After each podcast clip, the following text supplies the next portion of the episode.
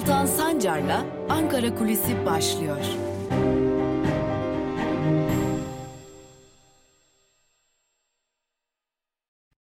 Merhabalar sevgili Özgürüz Radyo dinleyicileri ve tabii ki izleyicileri YouTube hesabımızdan hafta içi her gün Ankara Kulisi programını sizlerle paylaşmaya devam ediyoruz. Programımıza başlayacağız, ayrıntıları paylaşacağız ama öncelikle birkaç küçük bilgi verelim. Özgürüz Radyo'nun YouTube hesabı yaklaşık birkaç aydır aktif durumda. Sizlerin sayesinde hızla büyüdük, 40 bin aboneyi aştık. Özgürüz Radyo'nun YouTube hesabında Özgür Yorum'dan Türkiye Nereye tüm programlarımızı bulabiliyorsunuz. Bu programların devam edebilmesi için de sizlerin desteğinize ihtiyacımız var. Yapmanız gereken tek şey ise Özgürüz Radyo'nun YouTube hesabına abone olmanız, bildirimleri açmanız. Böylelikle çok daha hızlı bir şekilde Özgürüz Radyo'dan yayınlanan tüm içeriklere ulaşabilirsiniz. Küçük hatırlatmayı yapalım, Ankara Kulisi'ne başlayalım. Şimdi malum birkaç gündür salgını konuşuyoruz.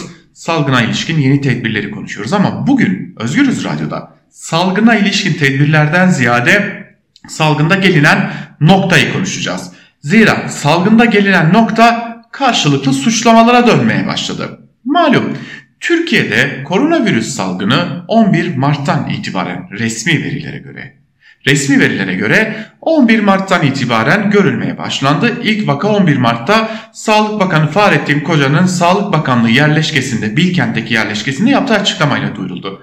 Ardından Ardı ardına açıklamalar geldi hükümetten. Hükümet çeşitli adımlar attığını belirtti. Bunlardan biri de bilim kuruluydu.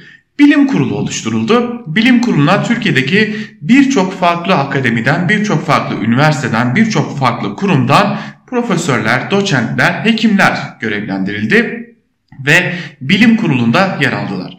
Bu bilim kurulu haftanın her e, çarşamba günü Sağlık Bakanı Fahrettin Koca başkanlığında toplandı. Salgında gelinen seyri değerlendirdi. Buna ilişkin bir kez daha söyleyelim tavsiye kararları aldı.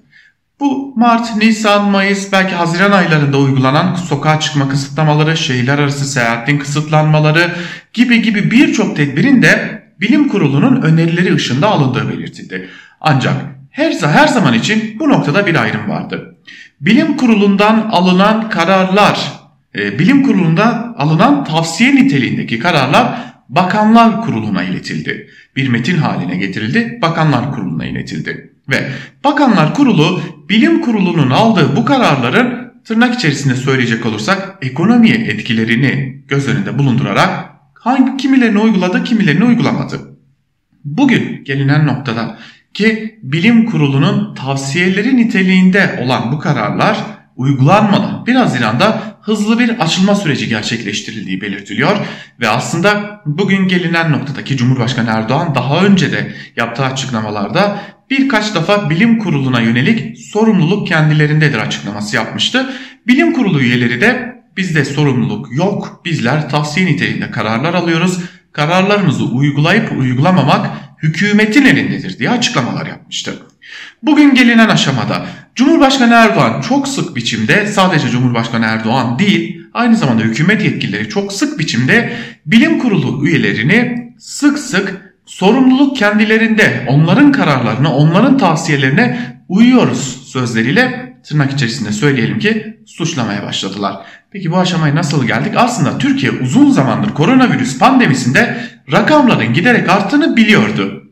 Türk Tabipleri Birliği bunu söylüyordu, sağlıkçılar bunları söylüyordu, muhalefet temsilcileri bunları söylüyordu ama AKP iktidarı bunları açıklamaktan çekiniyordu ya da geri duruyordu. Ama gelinen aşamada son aşamada artık günlük 30 bin gibi bir vaka sayısı açıklanmaya başladı ve bu açıklamaların ardından da doğrudan doğruya bilim kurulu çıkıp e, hedef haline getirildi ve sorumluluk sorumluluk ilan edildi bilim kuruluna.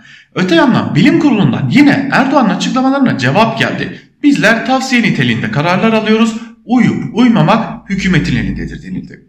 Şimdi Ankara kulislerinde konuşulan şu. İlerleyen günlerde açıklanacak toplam vaka sayıları ile birlikte ilerleyen zamanda ortaya çıkabilecek olası daha fazla ölümleri raporlayan belgelerin sorumluluğunun bilim kuruluna şimdiden yıkılma hazırlığının yapıldığı biliniyor. Buna dair bilim kurulu üyelerinden de ciddi endişeler olduğu biliniyor. İsmini vermeyelim bir bilim kurulu üyesiyle dün bir kısa bir telefon görüşmesi gerçekleştirdik. Daha önce sık sık televizyon kanallarına katılan, programlara katılan e, bir bilim kurulu üyesiydi kendisi. E, yakinen de ilişkilerimiz olan bir isimdi. Neden artık televizyon programlarına katılmıyorsunuz, çok sık açıklamalar yapmıyorsunuz sorusuna bizler artık ekranlar önünde görünmek istemiyoruz. Zira biz ekranda göründükçe adeta bu sürecin yegane sorumlusu bizmişiz gibi davranılıyor. Ancak bizler sadece ama sadece tavsiye niteliğinde kararlar alıyoruz bizim tavsiye niteliğindeki kararlarımız dışında verdiğimiz hiçbir hüküm yok. Çoğu kararımıza da hükümet uymamayı tercih ediyor. Bu nedenle bizler de özellikle ben de eskisi gibi görünmeme kararı aldım şeklinde bir açıklama yaptı. Yani şunu anlıyoruz. Bilim kurulunun kararları ile tavsiye niteliğindeki kararları ile Bakanlar Kurulu'nun kararları arasında ciddi bir makas ayrımı var. Ve bilim kurulu içinde de farklı düşünenler var bilim kurulu içinde de farklı görüş ayrılıkları var. Çok ciddi görüş ayrılıkları var hatta ki görüştüğümüz bilim kurulu üyesi de bunu inkar etmiyor. Bizlerin arasında görüş ayrılıkları var ve bu görüş ayrılıkları giderek derinleşiyor. İlerleyen zamanlarda bilim kurulundan ayrılmalar olabilir şeklinde bir iddiada bulundu. Doğru mu değil mi gerçekleşecek mi gerçekleşmeyecek, gerçekleşmeyecek mi göreceğiz. Fakat artık şunu rahatlıkla söyleyebiliriz ki bilim kurulu içinde de farklı düşünceler giderek hakim olmaya başlamış durumda ve bu çatlak derinleşecek gibi duruyor. Hatta bu çatlağın hükümet ile olan sorumluluk açıklamalarına da etki ettiği belirtiliyor. Ve bugün bir de salı günü malumunuz olduğu üzere Ankara Kulisi programında Ankara'nın gündemini de aktarıyoruz. Malum salı günü Türkiye Büyük Millet Meclisi açılacak. E, parti, siyasi partilerin grup toplantıları olacak. E, HDP'nin, CHP'nin, MHP'nin grup toplantıları olacak. İyi Parti'nin bir aksilik olmaması halinde grup toplantısı gerçekleştirilecek. Öte yandan Türkiye Büyük Millet Meclisi Genel Kurulu'nda ise çevre ajansı kurulmasına ilişkin e, kanun teklifi görüşülecek. Bu kanun teklifinde özellikle muhalefetin itiraz ettiği bir husus var. Bildiğiniz üzere büyük şehirlerde otopark açmak, otopark ruhsatı vermek ve işletmek e, büyükşehir belediyelerine aittir ve buranın gelirleri de büyükşehir belediyelerine gider. İşte çevre ajansı denilerek, sıfır atık denilerek AKP tarafından getirilen 37 maddelik bu kanun teklifiyle büyükşehir belediyelerinin otopark gelirleri ellerinden alınıyor ve ilçe belediyelerine devrediliyor. Böylelikle İlçe belediyeleri de artık otopark kurabilecekler, otopark ruhsatı verebilecekler, hatta otopark işletebilecekler. Ve bu gelirlerini hiçbir şekilde büyükşehir belediyeleriyle paylaşmak zorunda da kalmayacaklar. İşte muhalefet buna itiraz ediyor. Bugün Türkiye Büyük Millet Meclisi Genel Kurulu'nda bu kanun teklifinin de görüşülmesine başlanacak tartışmalı bir madde, tartışmalı bir süreç bizi bekliyor. Önümüzdeki hafta ise e, aynı zamanda önümüzdeki hafta ise malumunuz olduğu üzere bütçe teklifi Türkiye Büyük Millet Meclisi'ne gelecek diyelim ve Ankara kulisini bugünlükte noktalayalım. Yarın yine aynı saatte Özgürüz Radyo'da görüşebilmek umuduyla. Hoşçakalın.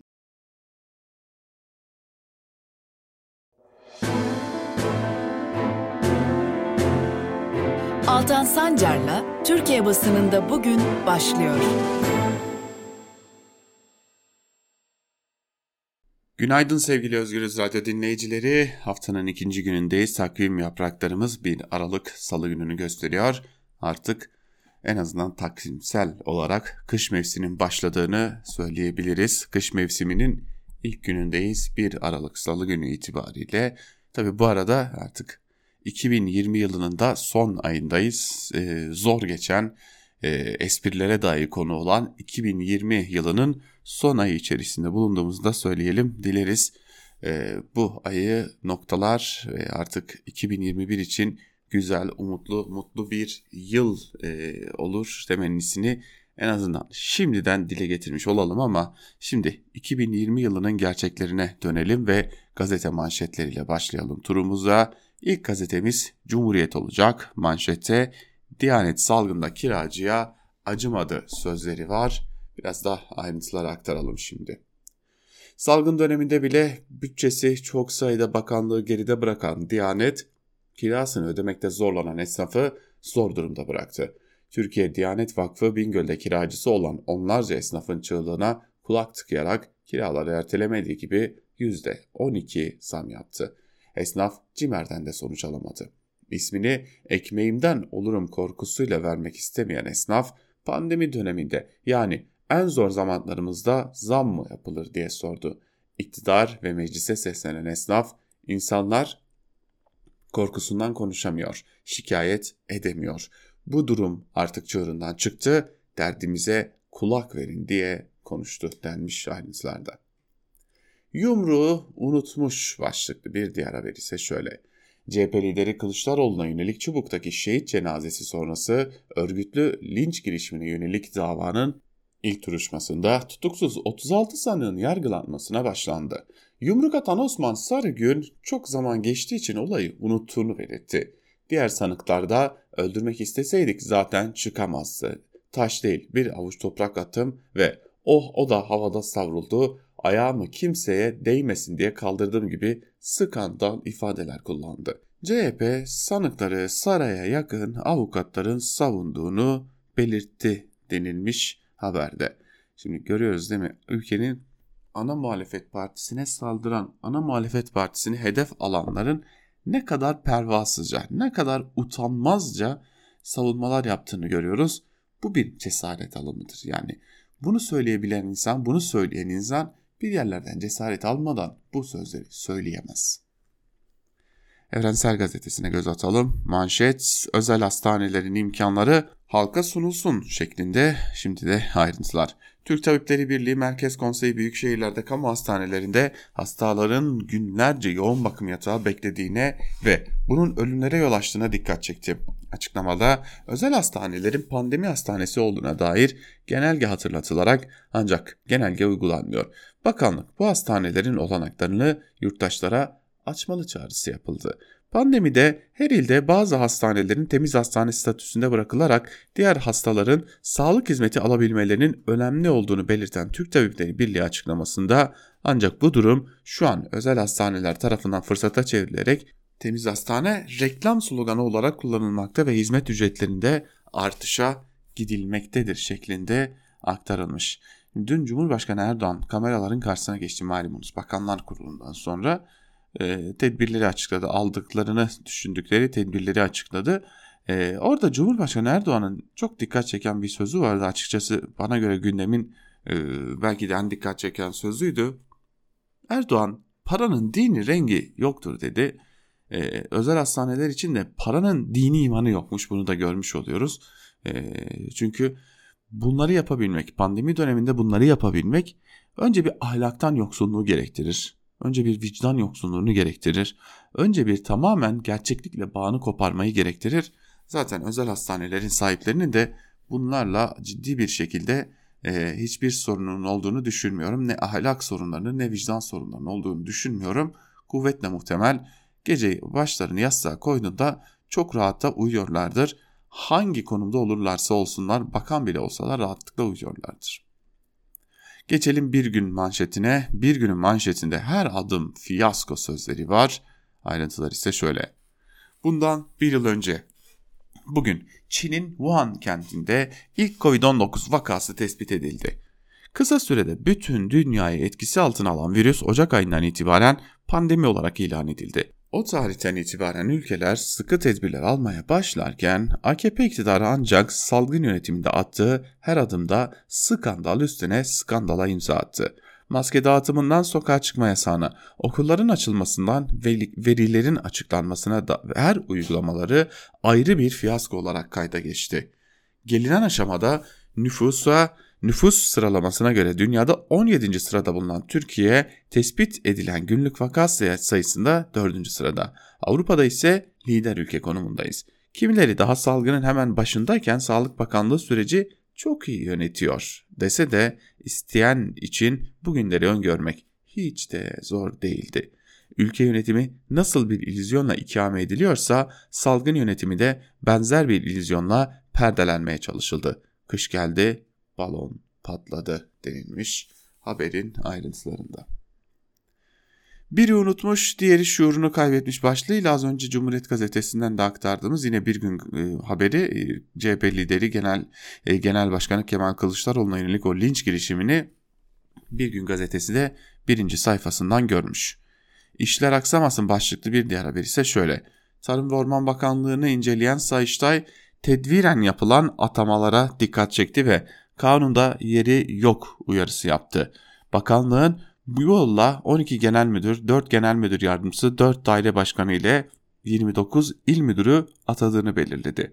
Bakan Pakdemirli hukuksuz atamalarla ilgili CHP'li Gaytancıoğlu'na verilen yanıtta vekaleten ve tedvinen atamalara hizmetlerin etkin ve verimli bir şekilde aksatılmadan yürütülebilmesi için ihtiyaç duyulmaktadır denildi şeklinde haber aktarılmış. Hep tedbiren olur zaten bunlar hep e, tedbiren olur. E, tabii ki işlerin aksamaması içindir. Ama herhalde ben eskiden şunu düşünürdüm yani bundan çok kısa bir süre önce tabii ki e, herhalde Mehmet Mehdi Eker e, kadar Türkiye'ye gelebilen daha kötü bir e, Tarım ve Orman Bakanı yok diye düşünürdüm ama Bekir Pakdemirli bu düşüncelerimi yerle bir etti. Yeni Yaşam gazetesine geçelim. Manşette gerçeğe dönün sözleri var ve şunlar kaydediliyor. Demokrasi için Birlik koronavirüs salgını ile ilgili yaptığı yazılı açıklamada sürecin başından beri şeffaf yürütülmediğine, gerçeğin toplumdan gizlendiğine dikkat çekerek özgür, akıl ile sürdürülen mücadelenin Sağlık Bakanlığı'nın tüm yalanlarını açığa çıkardığını kaydetti. Hükümetin artık şeffaf olmasını isteyen demokrasi için birlik bundan sonra yapılması gerekenleri de madde madde anlattı. Dibin önerilerinden bazıları şöyle akılcı ve bilimsel yöntemlerle hareket edilmeli, elde edilen veriler ayrıntılı olarak tüm toplumda paylaşılmalıdır. Türk Tabipleri Birliği diğer sağlık meslek örgütleriyle ortak bir mücadele yürüte, yürütülmelidir. 28 günlük tam kapanma gerçekleştirilmeli ve bu dönemde emekçiler ve yoksullara devlet desteği sağlanmalıdır. Şehir hastaneleri ve özel hastaneler kamulaştırılmalı, sağlık emekçileri korunmalıdır denilmiş haberde e, yine Türk Tabipleri Birliği'nin kamulaştırma çağrısı burada da yer almış. Azami artış şart başlıklı bir diğer haber ise şöyle malum 3 gün kaldı asgari ücret görüşmelerine.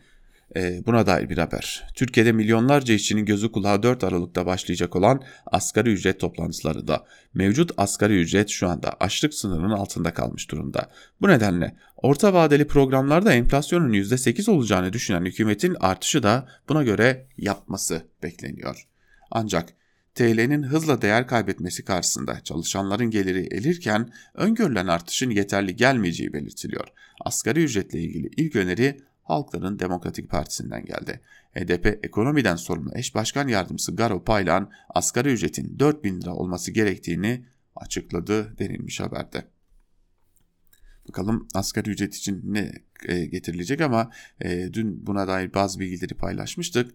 E, CHP'nin önerisi zaten 3 bin liranın üzerine çıkılması. Yine HDP'nin önerisi 4 bin lira.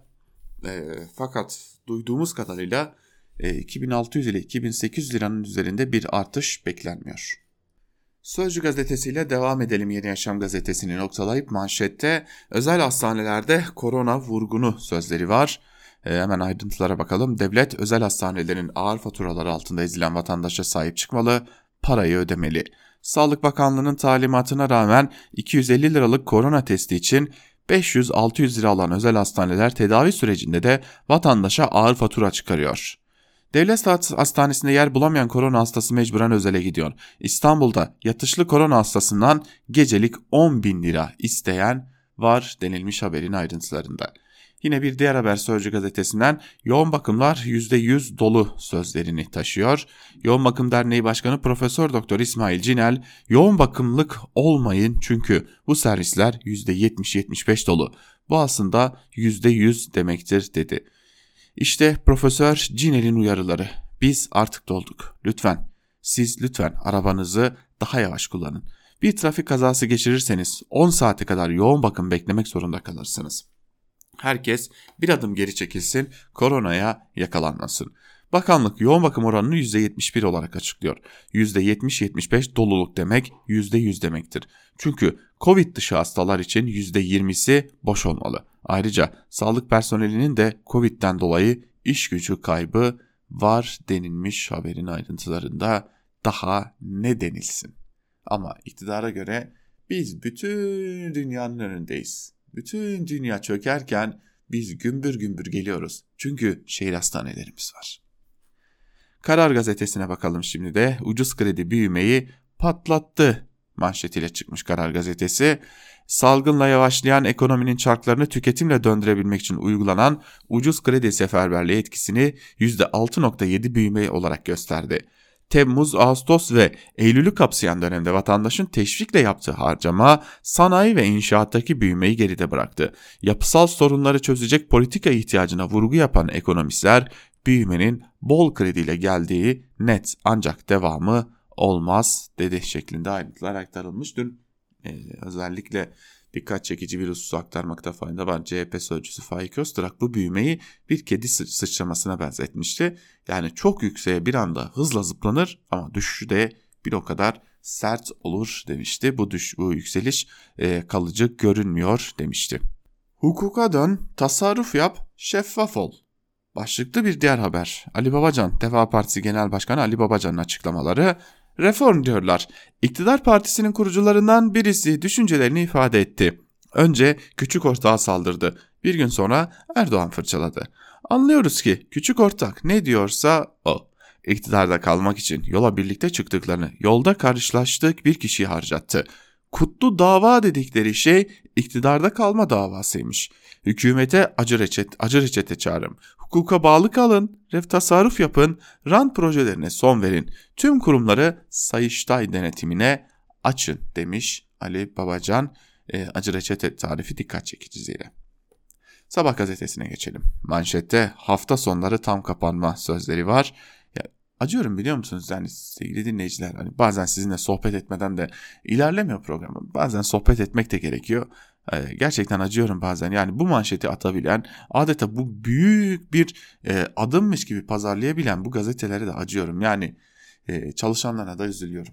Şimdi bakalım ayrıntılarında ne söylemişler. Başkan Erdoğan koronavirüsle mücadele için bu akşam yürürlüğe girecek yeni önlemleri açıkladı. Hepiniz önlemleri biliyorsunuz ama bir tekrar adına biz de birkaçını paylaşalım. Hafta içi her gün akşam 21 ile saat 5 arasında genel sokağa çıkma yasağı sınırlaması. Sınırlama hafta sonları Cuma 21'den pazartesi sabah 5'e kadar kesintisiz sürecek. Üretim, tedarik, lojistik, tarım ve orman gibi sektörler bu kapsamın dışında olacak. Market, bakkal, kasap, manav ile eve paket hizmetleri verenler hafta sonu belirli saatlerde çalışacak. 65 yaş üstü ve 20 yaş altı toplu taşıma araçlarını kullanamayacak denilmiş. İşte bazı yasaklar bunlar kamuda mesai saatleri 10 ila 16 arasında uygulanabilecektir diye bir e, ibarede var. Şimdi 65 yaş üstü ve 20 yaş altı toplu taşımaya binemiyor. Bir kere biz virüsün oradan bir tokatını tokata attık virüse o belli. Yani virüs artık ne yapacağını şaşırdı.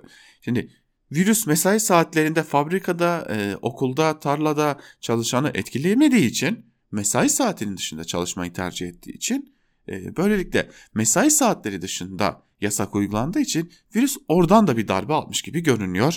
Onu da bir belirtelim. E, yani virüs artık çok da e, Türkiye'de çok da duramaz. Şimdi bakın iddia ediyorum çok değil. 10 gün sonra Sağlık Bakanlığı'nın yapacağı açıklamalara paylaşacağı verilere bakın. Aşağı yönlü bir hareket göreceksiniz. Bu hiç değişmedi. Salgın yönetiminin en başından beri AKP iktidarının e, yaptığı açıklamalarla aldığı tırnak içerisinde tedbirlerle hep bu e, şey e, yönetimle hep bu noktaya getirildi. Bakın yine aynısı olacak. Ve Hürriyet'e bakalım. 21'den sonra sokak yok manşetiyle çıkmış Hürriyet'te. Yine Ahmet Hakan'ın hürriyeti de hafta içi 21-5 arası hafta sonu ise tam 2 gün sokağa çıkmak yasak diye e, haberi yapmış, haberi paylaşmış. Bunu da aktarmış olalım. Hürriyet de aynı manşeti görmüş. Yine birinci sayfada neler var diye baktığımızda 3. çeyrekte %6.7 büyüdük var. Karar gazetesinin manşetini belki burada bir kez daha hatırlatmak gerekecek. Hayalet suikastçı başlığıyla da bir haber var. İran'da nükleer programın başındaki Muhsin Fahrizade'nin bir kamyonete monte edilen uzaktan kumandalı silahla öldürüldüğü anlaşıldı. Fahrizade'yi taşıyan kurşun geçirmez araç açılan ateş nedeniyle durdu. Fahrizade araçtan inince yolun kenarındaki kamyonete monte edilmiş uzaktan kumandalı otomatik silahla ateş açıldı. Kamyonetteki bomba da patlatıldı. 3 kurşun isabet eden Fahrizade hastanede öldü denilmiş. Orta Doğu'yu yeniden ısıtan çok ciddi şekilde e, riskleri de ortaya doğuran suikastla ilgili bir haber. Şimdi Demirören'in Milliyet gazetesine geçeceğiz. E, zira gerçi e, şeyi de söylemekte fayda var. Hani e, Hürriyet de Demirören'in ama orada bir fark var. Orayı bir de Ahmet Hakan yönetiyor. Ahmet Hakan oranın başına atanmıştı. Bir genel yayın yönetmeni olarak başına atanmıştı. Şu sıralarda salgın döneminde de e, başyazarı da Osman Müftüoğlu Hürriyet gazetesinin. Milliyet gazetesinin manşetinde ise sokağa yeni kısıtlama sözleri var.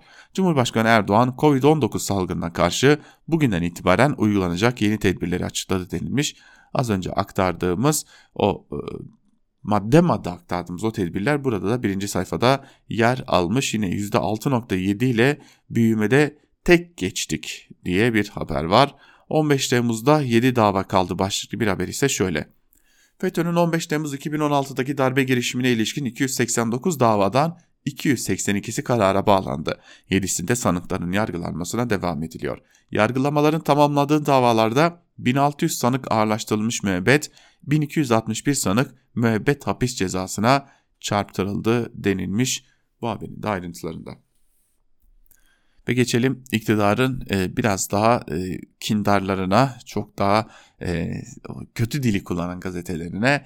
İlk olarak Yeni Şafak manşette artık evdeyiz sözleri var. E, demek ki evden çıkaracaklar gazeteyi ama fabrikada çalışanları e, yine e, sokaklarda çalışmak zorunda olanları görmemiş Yeni Şafak. E, zaten neyi görüyorlar ki? Hiçbir şey görmedikleri için bu gazeteciliği yapabiliyorlar. Koronavirüs günlük vakaları 30 bini aşınca en sıkı tedbirler geldi. İlk kez hafta içi her gün gece saat 21 ile sabah 5 arasında tüm Türkiye'de sokağa çıkma sınırlaması uygulanacak. Hafta sonu sokağa çıkma yasağı ise Cuma 21'den başlayıp Pazartesi sabahı 5'e kadar kesintisiz devam edecek. Şey hiç anlamıyorum yani. İnanılmaz bir kıvraklıkları var. Her şarta her değişime uyum sağlayabiliyorlar. Yani günlük vakalar sayılarının 30 bini aştığını. Ya zaten Sağlık Bakanlığı 4-5 gündür açıklıyor bu vakaları. 30 bini aşınca. Biz daha önce aşıp aşmadığını bilmiyoruz ki. Yani gazeteciliği böyle yapıyorlar. Uyum sağlayarak, bu kalemin gibi renk değiştirerek, önlerine konulan metni sanki çok daha önce biliyorlarmış da, çok daha önce duyur, duyurmuşlar da. He, hani haberciliğin beşine bir kasını geçtim, ahlakından bile yoksun bir şekilde işlerini götürüyorlar. Akit'e bakalım manşette hafta sonu tümüyle evlerimizdeyiz sözleri var. Yine aynı kendileri evlerinde kalabileceğini söylemişler herhalde. Zira fabrika çalışanları için öyle görünüyor ki e, tedarik zincirinde oldukları için, üretim zincirinde oldukları için e, fabrika emekçileri, virüsü en çok yaşayanlar belki de evlerinde olamayacaklar. Onu da hatırlatmış olalım ve gazete manşetlerini noktalayalım. Günün öne çıkan yorumlarına bakalım neler var. Hadi gelin bugün biraz ekonomi konuşalım. Zira dünden bu yana e, AKP iktidarından, Cumhurbaşkanı Erdoğan'dan sık sık bu yönde açıklamalar geliyor. Büyüdük, çok iyiyiz diye açıklamalar geliyor ama öyle görünüyor ki iş öyle gerçeği yansıtmıyor. Örneğin Cumhuriyet Gazetesi'nden Erdal Sağlam. Bakan Elvan'dan dopingli büyüme itirafı başlıktı. Yazıyı hemen sizlerle paylaşalım kısaca. E, Hazine ve Maliye Bakanı Lütfü Elvan dün sosyal medyadan yaptığı büyümeye ilişkin açıklamasında bence dopingli büyümenin hiç de o kadar iyi olmadığını, riskleri büyüttüğünü ima ediyor. Yılın 3. çeyreğinde %6.7'lik artış yaşandığını, öncü göstergelerin zaten güçlü bir büyüme işaret ettiğini hatırlatan Elvan, 3. çeyrek büyümesinde yurt içi talep artışı etkili oldu. Oluşabilecek riskleri göz ardı etmiyoruz. Makroekonomik, finansal ve fiyat istikrarını önceleyen politika çerçevemizle dengeli ve istihdam oluşturan büyüme sürecini sürdürülebilir kılmayı amaçlıyoruz dedi üretim ve teknoloji altyapılarını yapısal anlamda daha da güçlendirecek adımlar atacaklarını kaydeden Bakan Elvan, Cumhurbaşkanı liderliğinde ekonomiyi ilgilendiren tüm kesimlerin sesine kulak vererek ortak akıllı hareket edeceklerini söyledi. 6 Kasım'dan sonra oluşan yeni ekonomi yönetiminin attığı adımlarla büyümenin daha dengeli hale getirilmesi için çaba gösterdiği görülüyor bankaları kredi vermeye zorlayan aktif rasyosunun kaldırılması, faiz oranlarının yeniden reel düzeye çıkarılması, bu yolla ekonominin yeniden dengelenmeye çalışılması için uğraşıldığı açık. Ancak Bakan Elvan'ın da dediği gibi biçimde Cumhurbaşkanı Erdoğan gerçekten dengeli büyüme sürecine girmek isteyecek mi? Girilen yolda büyüme oranlarının düşmeye başlamasından ne zaman rahatsız olacak? Yeniden gaza basılmasını isteyecek mi? Şimdilik orası meçhul. Kaldı ki dopingli büyümenin olumsuz sonuçlarını henüz tam olarak görmedik. Önümüzdeki dönemde Bakan Elvan'ın sözünü ettiği şişirilen iç talep ve kurlardaki artışın etkisiyle enflasyonda artış trendinin devam ettiği görülecek. Bunun ardından ise önümüzdeki yıldan itibaren bankalardaki kredi bataklarını bunların temizlenmesi için yapılması gereken operasyonları büyük ihtimalle konuşmaya başlayacağız demiş Erdal Sağlam. Yine buna dair bir diğer yazıyı aktaralım. Ee, ekonomist Ümit Akçay'ın gazete duvardaki al bayrağı götüren büyüme başlıklı yazısını bir bölümün en azından sizlerle paylaşalım. Üçüncü çeyrekte Türkiye ekonomisi mevsim ve takvim etkilerinden arındırılmış olarak %6,5 e, bir önceki çeyreğe göre ise %15,6 büyüdü. İktidarın geleceğe kaçış girişimi daha önceki denemelerinde olduğu gibi yine Türkiye kapitalizminin yapısal sınırlarına çarparak Türk lirasının hızla değersizleşmesi ve ithalattaki hızlı artış olarak geri döndü. Ancak bu sefer öncekilerden farklı olarak 3 aylık döneme tüm zamanların en hızlı kredi genişlemesi sıkıştırılınca büyümenin sonuçları ekonomi politikalarında U dönüşü zorunlu kıldı ve bu dönüş Hazine ve Maliye Bakanı e, eski bakanı Berat Albayrak'ı yerinden etti. 2020 başında Covid-19 salgını kaynaklı halk sağlığı krizi ve bunun ekonomik etkileri görülmeden önce Türkiye'de ekonomisi zaten Türkiye ekonomisi zaten durgunluk içindeydi. Salgının etkisi esas ikinci çeyrekte görüldü ve ekonomi sert bir şekilde daraldı. Bunda tüketim ve yatırım harcamalarının daralması ile hizmet sektörünün büyük ölçüde durması, turizmdeki çöküş ve ihracatın olumsuz seyri etkili oldu. Ekonomideki sert daralmanın yarattığı endişe ve iktidar çevrelerinde sıklıkla dile getirilen tedarik zincirlerinin Türkiye kayması ihtimali nedeniyle uygulanan kontak kapatmama stratejisi ve krizi fırsata çevirme gayretkeşliği yaz başında salgına karşı alınan önlemlerin gevşetilmesine neden oldu. Ekonomi yönetiminin kredi genişlemesi temelinde geliştirdiği politika tepkisi sonucunda 2020'nin 3. çeyreğinde tek seferlik bir ekonomik canlanma görüldü. Ancak bu kredi genişlemesi AKP yönetiminin uyguladığı bağımlı finansallaşma modelinin e, sınırları nedeniyle 4. çeyrekte sürmeyecek. Zaten kredi faizleri iktidarın Eylül'de başlayan U dönüşü sonrasında çoktan artmaya başlamıştı. Önümüzde tıpkı 2018'e benzer şekilde bir kredi çöküşü ve ardından gelecek olan ekonomik durgunluk var diyor e, Ümit Akçay da aynı uyarıda bulunuyor. T24'ten Yalçın Doğan ise büyümek, daha çok borçlanarak büyümek başlıklı yazısının bir bölümünde şunları kaydediyor. Büyüme Temmuz, Ağustos, Eylül ayları. Mart'tan bu yana günümüzde de olduğu gibi salgın ayları. Ülke daha fazla üretim mi yapıyor? Yok. İşsizlik azalıyor mu? Yok. İnsanlar daha fazla gelir mi elde ediyor? Yok. Her gün geçim sıkıntısının arttığı, işsizliğin yükseldiği, fiyatların arttığı bir ülkede nasıl oluyor da büyüme %6.7'yi buluyor? Borçlanmayı ucuzlatarak, daha çok borçlanarak, o borçlanmayla harcama yaparak. Yeni Hazine ve Maliye Bakanı Lütfü Elvan %6.7'lik büyümeyi değerlendirirken aynı konuyu vurguluyor. Üçüncü çeyrekteki büyümede yurt içi talep artışı etkili oldu. Yurt içi talep artışı. Türkçesi harcamalardaki artış etkili oldu. Neye göre artıyor bu harcamalar? Daha mı çok gelir elde ediyoruz? Gelir bölüşümü daha mı düzeliyor? İşsizlik mi azalıyor? Hayır. Çeşitli kredi faizlerinin düşürülmesi sonucu harcamalar teşvik ediliyor. O da genel ekonomiye büyüme olarak yansıyor. O büyüme aynı zamanda olmayan, elde edilmeyen gelirle değil, borçlanarak yapılan harcamaların sonucu. Bu yapay büyümeye ne kadar devam edilebilir? Türkçesi halk da ne kadar süreyle ve ne, ne miktarda borçlanabilir? Bilimin yanıtı ortada. Sürdürülemez. Çok temel yapısal reformlar gerekli. Bu o kadar belli ki örneğin 1 Nisan'da %1.25'e düşürülen kredi kartı gitme faizi 1 Kasım'da yeniden %1.46'ya yükseltiliyor. Eskiden daha yüksek bir faiz oranına. Tepeden gelme emirlerle yandaşların çalacakları davul belli. Salgına rağmen rekor kırdık, Avrupa'da birinciyiz vesaire. Büyüme oranı belli olduktan sonra dün sokakta halkın nabzını tutuyorum. %6.7'yi duyan herkes gidiyor. Ne büyümesi abi eve ekmek götüremiyoruz. Ben büyümedim. Kimler büyüdüyse onlar sevinsin demiş Yalçın Doğan'da yazısının bir bölümünde. Şimdi bir diğer konu da malum şu Katar konusu. Katar konusuna dair de bazı yazıları paylaşalım. Fikri Sağlar kendini ülkeye ait hissetmemek başlıklı yazısının bir bölümünde şunları kaydetmiş. Katar emiri sessiz sedasız geldi ve atlı süvarilerin eşliğinde A tipi protokol ile karşılandı. Böylece geldiğinden haberdar olduk. Hatırlayacaksınız Katar emiri AKP Genel Başkanı'na 500 milyon dolarlık uçak hediye etmişti. Cumhuriyet tarihinde bu değerde bir hediye verilmemişti diye siyasiler açıklamalarda bulunmuştu. Günler sonra hediye Erdoğan'ın değil ülkemizindir diye geçiştirilmişti. Uçak konusu gündeme geldikçe iktidara neyin karşılığında verildi sorusu soruldu. AKP'liler Türkiye'nin AKP ile yükselen karizmatik itibarı sonucu hediye edildi demek zorunda kaldılar.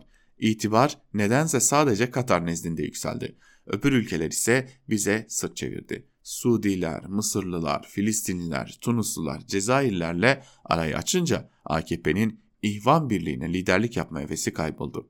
Şimdi Katar'a sarılmış durumdayız. Katar emiriyle ne konuşuldu bilgimiz yok.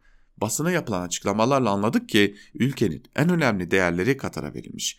Borsa İstanbul'un %10'unun Katar'a satıldığı ilk haber oldu. Kaça satıldı bilmiyoruz. Öğrenmek de mümkün değil.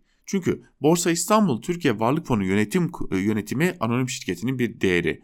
Bilindiği gibi Varlık Fonu Cumhurbaşkanlığı Hükümet Sistemi adı altında değişen rejimin çıkardığı ilk kararnameyle doğrudan Cumhurbaşkanlığına bağlandı. Ülkenin tüm değerli varlıklarının bulunduğu bu fon sadece partili Cumhurbaşkanı elinde. Haliç Altın Boynuz Projesi ve Antalya Limanı Katarlılara devrediliyor. Katarlılar Doğuş Holding'e bağlı AVM olan İstinye Parkı da alıyorlar. İddia o ki İstinye çevresindeki hazine ve kamu arazileri de Katar'a devrediliyor. İktidar Katarlılara parça parça ülke değerlerini satıyor. Tank palet fabrikasının gizli satış öyküsü AKP iktidarının tarihinde düşen kara bir leke olarak kalacak. Galiba 500 milyon dolarlık uçak AKP'lerinin Katar'a duydukları sevginin baş nedeni demiş Fikri Sağlar.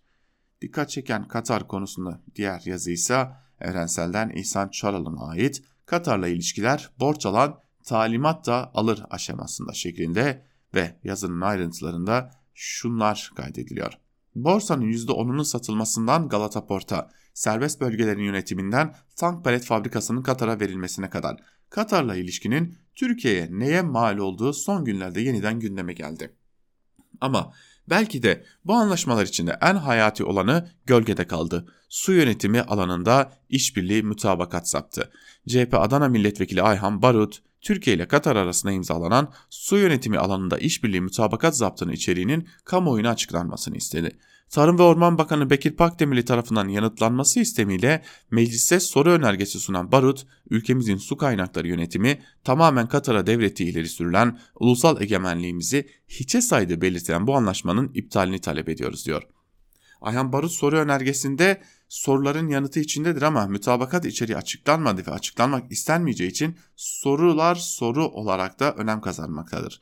Özellikle küresel ısınmanın da gündeme gelmesiyle su sorunu sadece bilim insanlarının muhtemel geleceğe dair bir tartışma konusu olmaktan çıkıp kırda ve kentte yaşayan tüm insanların hatta tüm canlılar dünyası için yaşamsal bir sorun haline gelmiştir.